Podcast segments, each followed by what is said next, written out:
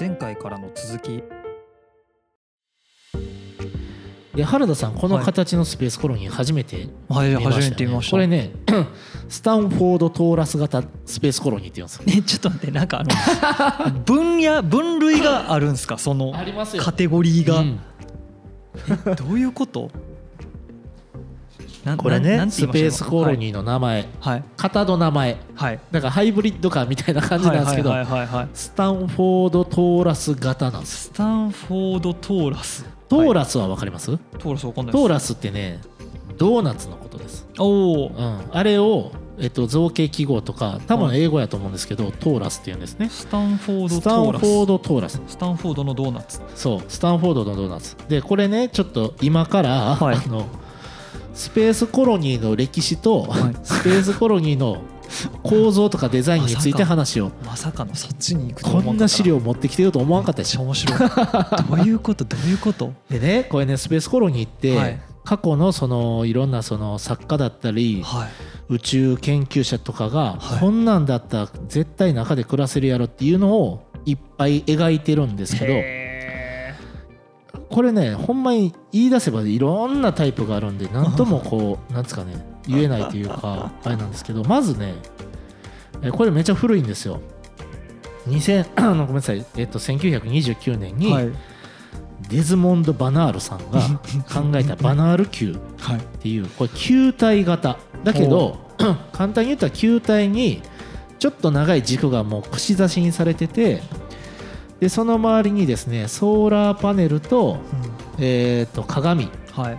ていうのが設置されててで、はい。中にまあ光とかを送り込む球体のはで球体のその内側球面の内側に、うん。要は、えっと、重力ブロックというか建物と植物うんが要は地球環境がそこにベタって張り付いてるようなもので こいつがこうぐるぐる回ることによって、えー暮らすことができるだろうと。なんかまあ見たことはある気がする、うん。すごい形してるでしょ、はい。でもこれ球体なんです。へえ直径16キロはい。の球体。おー。だから、えーまあまあですね。こそんっからで言ったらまあうん。わかんないですけど西宮とかはいはいはい。ぐらいわかんないですけど、うんの球体で住める人口は大体3万人、あーまあまあそんなもんか、うん。3万人しか住めない。そうですよね。ある種これ奪い合いでしょうね。ね。居住権。はそう。こんだけすごい建物建てたとしても3万人しかうん。地球上から離せないっていう。でそれをですね、えー、とブラッシュアップしたようなもので、はい。オニールシリンダーと呼ばれるうんジェラルド・オニールさんが1974年に考えたらしいはい。シリンダー型。うん。これがおそらく原田さんがよく知ってるそうですね。スペースコロニーの形。よく見るやつ、うん、でこれはですね、はい、えーシリンダーなので筒型うん。になってます。で筒の内側が、うん。えー16ブロックになってて、えっとガンダムとかのき、えー描き方だとはい。要はその筒を軸の方向から見た時はい。に6分割されてて、ほう。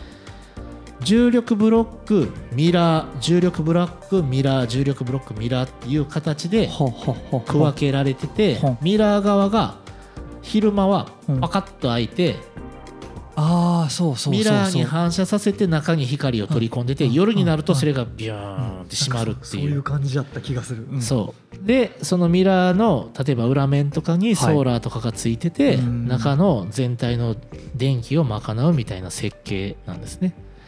でインターステラーにも最後さっきのお話で出てきて、そうですね。インターステラーはその中でトウモロコシを育てたりしてるんですけども、これはそのガンダムの方式と違って、はい円筒形の一番奥にはい。太陽を持つという設計なんですね。うん。だから分かれてないんですよ。ずーっと地続きになってて円筒の一番向こうからずーっとだから西日の状態がはいはい続いてるってはいはいはいいう。でそれを例えばちょっとずらすことで昼夜を作ることができるっていう設計ですね。でこれがですねだいたい直径6.4キロ。はい。長さが32キロはの細長い円筒あはいはいはいはい、180 80キロ平方メートルぐらい？200キロ平方メートル？あすごい。その計算パッとできんねや。すごいな。えじゃないですか？え違うん？直径6.4ですからね。確かにね、直径。そうそうそう。あでもそれ俺の今の計算の仕方は縦で横の計算やから。いやでも合ってますよ。合ってます？合ってます合ってます。そうですよね。うん、大体6.4だから大体そんなもんですよね。平面にしたらそれぐらい、ってことですよね、うん、そこにですね一応想定としては数百万人、数百万人。だから大阪市全員大阪市全員住むみたいな。まあ大阪市全員は無理かもしれないけど堺市全員住むぐらいとかことですかね、えーすごいな。でも東京都民全員はこの一本では暮らせない、ってことですよね、うん、く区分けしないとダメですね区分けしないといけない。いだからこう何本かねその近くに置くんですけどこれねスペースコロニーを置く位置、これ今回資料持ってきてないんですけど、はい。置く位置も実は大事で奥1設置する場所。ほこれあのラグランジュポイントっていうかっこいい名前でしょ？うかっこいいラグランジュポイント。ワクワクする。ワクワクするでしょ？ラグランジュポイント。LP 通称 LP、ほう。そうラグランジュポイントっていうポイントが実は宇宙空間にあってほ例えば地球と月はい。のちょうど間うん。だったりとかするとうん。お互いの引力のちょうどこうバランスっていうか均衡が取れているところがラジュラグランジュポイント。はいはいはいはいはい。そこに設置しないとはい。どちらかに墜落するんです。おなるほどね。引っ張られていっていずれ墜落するんです。なるほどね、うん。かつはい。じゃあ何もないところにお設置すると地球自体が移動してるんでうん。置いてかれるんです、うんうんうんうんなのでそのラグランジュポイントっていうところにどちらの重力でもないけどバランスが取れてるところに紐付けとかないとうん。地球と一緒に回れないんです、なるほど。はい、はあ。だから言ってもそこにスペースコロニーをね最大限設置したとしても、移住できる人口のリミットっていうのは見えてるわけです。よなるほどうね、ん、っていうお話。すごいな。面白いでしょ？どうやって持っていくんやろまず。そう。でそう。まあそう。それも大事なんですよ。どうやってこんだけでかい建築物の資材を運ぶねんと。はい。で僕はなんとなく思うのは、はい。もう宇宙で調達するしかないと思ってるんですよ、宇宙で調達する？うん、だから例えば飛んでる小惑星とかから掘削してそいつをなるほど。資源化していく。だから地球から飛ばすのってめっちゃ時間かかるしですよね。地球の資源めっちゃ使うことにですなるんでよね。それは多分難しいと思うんですよ。ですよね。だから宇宙空間にある。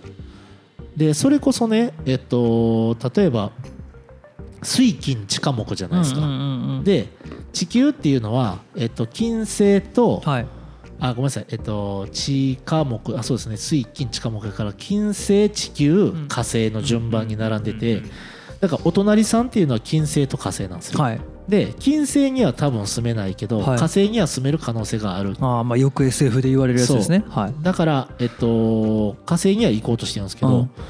えっと、例えば地球のサイズと例えば同等ぐらいだったとしたら、はい。でもしそこに利用可能な資源があったならば、うん。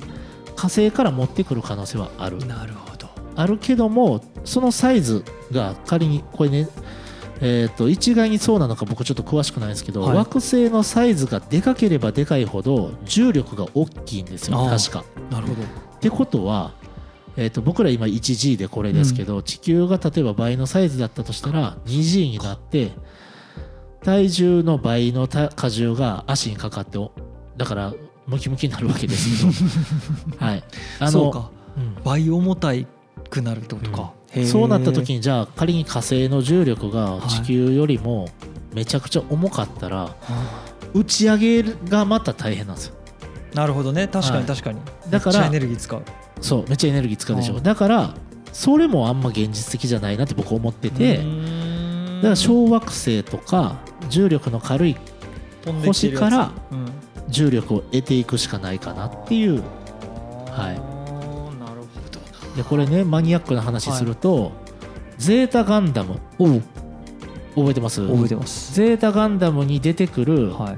えー、とシロッコというああ言いましたね。人は、はい。もともとどこに配属されてたか覚えてます？いや覚えてないですそこまでは。木星船団っていうやつ。で木星に何してたかっていうと、はい。資源取りに行ってたんです。はあなるほど。はい。そんなんともつながってくるすごいな。ガンダム上質な SF ですね。そう。ちゃんとしてるな。ちゃんとしてる。面だからその未来になったら木星まで普通に行き来できてワープとかもできて。なるほど。で資源はもうあの木星ってクソでかいんですけどそのクソでかい木星からじゃんじゃん資源を取ってくるという世界、なるうん。はあ。ね面白いですね。こんな紐解いていくとね。すごいなではい。えっとさっきお話にあったスタンドフォード・トーラス型。これスタンフォード大学が考えたんですよ、はいはいはい。だからスタンフォード。そうトーラス型なるほどで、ね。これねまあエリジウムもそうだし、はい。あと、えっと、原田さん最近のごめんなさいガンダムのばっかりで。あのガンダムの話ばっかりで申し訳ないんですけどガンダム UC、おおユニコーン。はい。ユニコーンガンダムの一番最初に、えっとラプラスのなんかこうえっとね、ラプラスっていう名前のこう町っていうかね、うん。こう国会議事堂みたいなのが出てきたと思うんですけどあれスタンフォード・トーラス型コロニーです。うわ意識してね見たい。みたいでしょ？あれスタンフォード・トーラス型ですよ、はいはいはいはい。そう。形ちゃうなと思って僕は。はいはいはい。普通のコロニーじじゃないんやっていう。あほんまっすか？スタンフォード・トーラス型、最初あの学校通ってるうんあれはところの？あれはシリンダー型。あれはシリンダー型。だけどそこからその宇宙連邦者。そうそう宇宙連邦でいう国会議事堂がはいはいはいこのスタンフォード・トーラス型でできててそこがテロに合うっていう話なんです。そうやそうやそうや、ううんわめっちゃ昔っすね。懐かしいな。そうなんです。このスタンフォード・トーラス型ね、はい。えー、と一応想定ではまあ1.6キロで人口1万人ぐらいってことなんでエリジウムに換算すると、はい。あそこには超超富裕層が1万人住んでると。なるほど。めっちゃ狭いコミュニティですよね1万人狭ないんてね。ね。はもうだって言ったら大学1個とかね大きい大学もうそうですね。1個とかですあほよんまそんなレベルですね、はい。みたいなはい世界で他にも実は3つぐらいあって、うん。えっ、とスペースナッツと呼ばれるうん。これね、あの大林組ってえっ、とゼネコンっていうかね、はいあの大林組がはい。96年に考えた総円錐型のコロニー、これねでもす大林組ってすごいなって思ったんですよ、はい。僕これ見て。はい。もう宇宙のこと考えてんねやと思すって。げえね。そう。で賢い人たちでこんなスペースコロニーやったら実現可能じゃないみたいなことを。多分ねこれあれかな下手した社内法的なやつであそうなんですか？議論してるみたいな。なんかそんなん。でも普通にネットで上がってたんでぜひ大林組コロニーとかで調べてみてほしいんですけど。これね長さ1.2の球体って書いてるんですけどうん。これね総円錐形って円錐がはい。2個ペタってついてるような状態かな、のちょっと丸っこい形のやつで人口2000人を想定です。だからまあだいぶ小規模ですよね、とはいえ2000人なんですね。うん、はあでそれめっちゃちっちゃいじゃないですか、ほどはい。でもっととんでも設定のがあって、はい。このトポポリスっていう、ポポポリス。はい、パット・ガンケルさんが考えた、はい。すげえスペースコロニーなんですけどはこれね螺旋トーラスって言っていはい。ドーナツ型なんですけどドーナツ型っていう、要は宙に浮いえー、と真ん中が穴開いてる円ですよね、はい。要は円のはい。なんて言ったらいいんやろなまあ輪っかですよね。輪っかのその輪っか軌道を螺旋状になってるコロニーの構想なんですよ、なんかあのバネバネみたいになってるそうそうそうそう、バネをぐるっと一周つないだみたいな構造です、でほう。これね これ何をやってるかって言ってね、はい。恒星要は僕らでいう太陽ですよ。はい。太陽をぐるっと一周この構造で取り囲むというスペースコロニーのアイデア、なるほどね。うん、だから惑星の、ま、周り。そう。マジで周りにく場所を作ってそこに暮らすってそう。っていうかその適度な構成を見つけてはい。そこに資源を持っていっては螺旋トーラスで住居スペースをどんどん作っていってあでそのね構成の重力の全体のラグランジュポイント的な感じでそいつを維持させて暮らしていくみたいな。斜め上。斜め上。長さ数億キロ。まあそうやなっていう。でしょうね。はい、で構成取り囲んでるんで、はい。まあ、基本的にはもうずっと太陽光のエネルギーは得られるししかもまあここまでもし実現したらですよ。う、ん。ほんまにすごい人口ここに暮らすことはできるんやろうまあ確かにねなと思うんですけどね。ある種のちょっとした無限期間みたいな感じですそうそうう。そへうではいあとはですね、えっと、三度ガンダムの話が出てくるんですけど、はい。ガンダムには小惑星型のコロニーというかですね小惑星を掘削してうん。中にそのスペースを作ってはいはいはい。基地にしてるんですけあど、ーありましたねなんかそんなうん、こんなんとかは僕は結構現実的やかなって思ったりはしますね。うん。ん、水と大気さえ作れればっていうところですすね。ね。そうですね。うん。確かに確かになんかその辺のこう循環システムみたいなのがパッキパッケージ化されたらまあこういうのに転用できるんかなって思ったりはして。なるほでこう考えるとどはい。地球って偉大やなって思うんですよ。いやいやいやいやいや。そう僕だからずっと聞きながらそのし結局資源の問題にぶち当たるわけじゃないですか。う。ん。地球って地球単体でそうですよ。資源をうん、こんな80億人も住まわせてるわけですよ。地球もある種コロニーやと考えたらやばいシステムですよねいやばいシステム。すげえな。でそれがやっぱ危機が訪れてるっていう現代なのでスペースコロニー作ったらいいやんっていう安易な発想にはならないんですよ。っていうかまあそれって根本的な解決になってないですしね、これね保険ですよ保険。地球がほんまにあかんかった時に。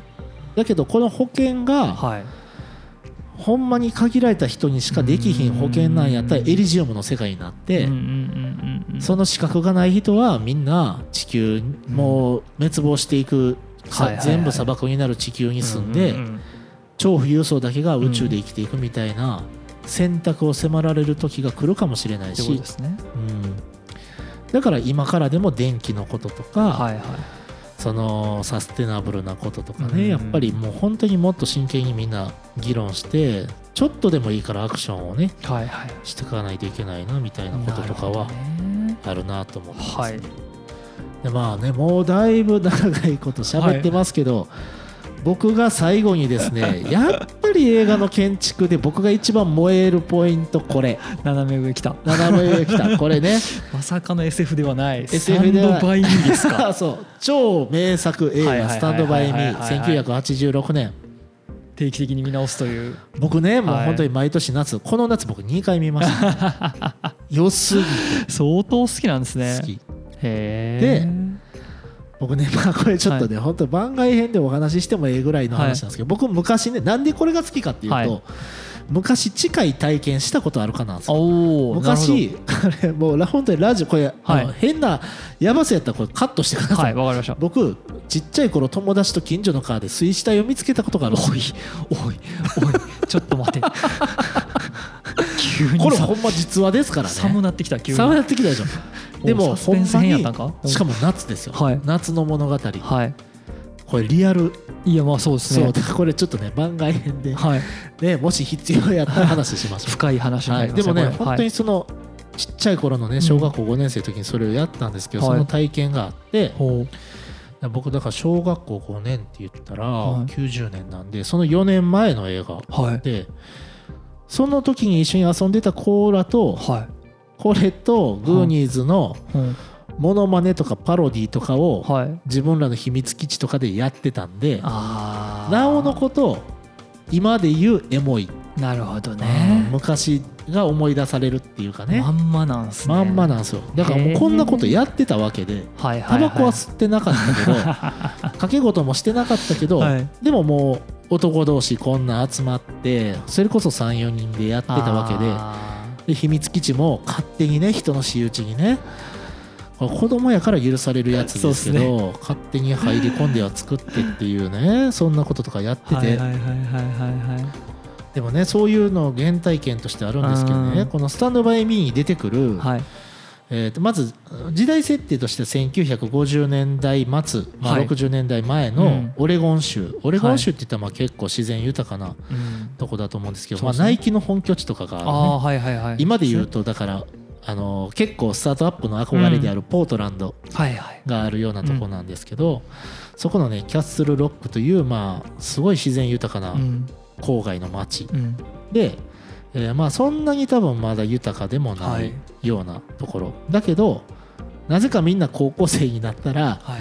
なんかロカビリー聞いて頭ポマードして タバコ吸って入れ墨入れてみたいなチャラチャラし始める。絵に描いたような。ねでもこの主人公たちは、えー、と中学校上がる前うん。なので、はい。えー、と12歳とかはい。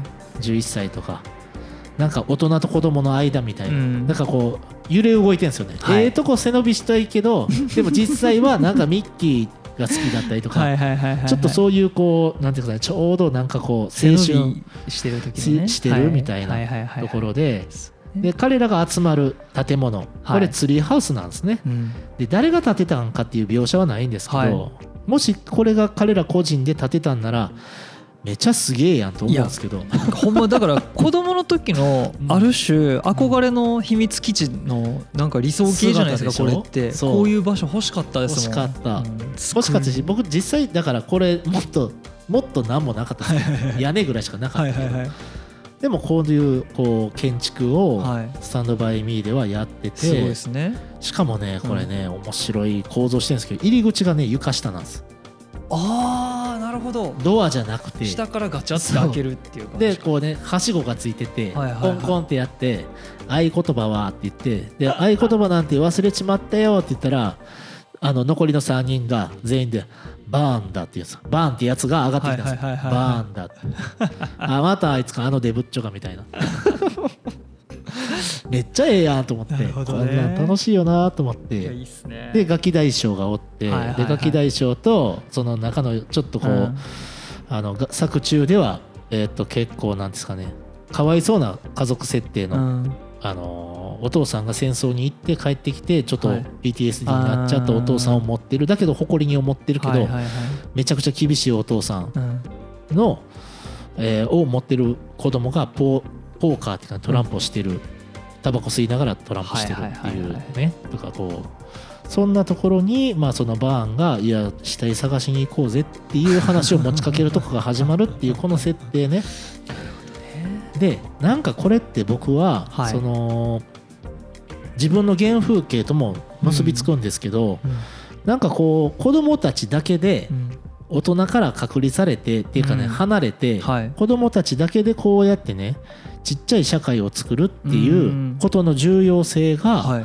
まあ、建築だったりコミュニティには必要だなとあ思あなるほどね。って、うん、でねこれスタンドバイミーでいうとクリスっていうガキ大将がおって、大体揉め事はこいつがお 収めるんですね。おおなるほどなるほど。そう。でえっとそんなガキ大将の一番の親友が、はい。えっとこの主人公なんですけど、うん。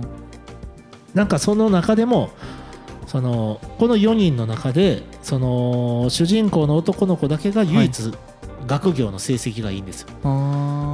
でこの当時のアメリカの学生は中学校の時にはい。もう進学コースに行くかある種まあ職業訓練コースに行くかみたいな時を中学で選択されるわけで。人生の分かれ道がそこに。そう。もうだからお前はもう進学行けと、はいはい俺らについてくんなって言ってガキ大将うがんその主役の子に諭すんですよ、うん。でも主役の子はいやお俺はもうみんなと一緒にいたいんだみたいな、うんうんうんでそこでこうまたこうね泣いたりとかしてうん。いろいろあるんですけどなんかそうやって子供同士でうん。子供同士のことをおもんばかるっていうかね、お前はこういう道行けよとか、俺らはもう学がないから無理やけどみたいなこととかをこうコミュニティでね大人に関係なく話し合ったり、あとはいろんなルールをね、うん。合言葉だったりとか、なんかこれをやったらこうみたいなルールとかを子供たちだけで話し合ってね、うん。作っていくっていうこと。僕だからちっちゃい頃そういう社会やったんで、うん。すごいなんか楽しかったしこれ見たらいつもそういうの自由だけど自分たちにもちょっとした責任もあるぞみたいな世界があってなんかで、その場所をこうやって自分たちで持つことによってそのなんかコミュニティの結束力をなんか高めるじゃないけどうん。俺たちはうんこういうチームなんだうん。なんか家族なんだうん。こういうコミュニティなんだみたいななんか意思感覚を持つみたいなのはなんか、うんすなんかすごいわかる気がしますね、うん。だからなんかこういうね子供たちが自分で自由に社会を育むっていう要素みたいなのをはいはいはいはいまあ僕らでいう秘密基地っていうかそういうものっていうのは持ってたなとなるほど思ってね。確かに。なんかそんなんとかって今の子供ってあるんかなって思ったりはね。あこんだけなんかこうなんですかね。親の干渉もきっと多いでしょうし、でなんかいろんなことをこう許してもらえなかったーり、うん。わかんないですけど子供だたちだけで遊んだら危ないとかね、うん。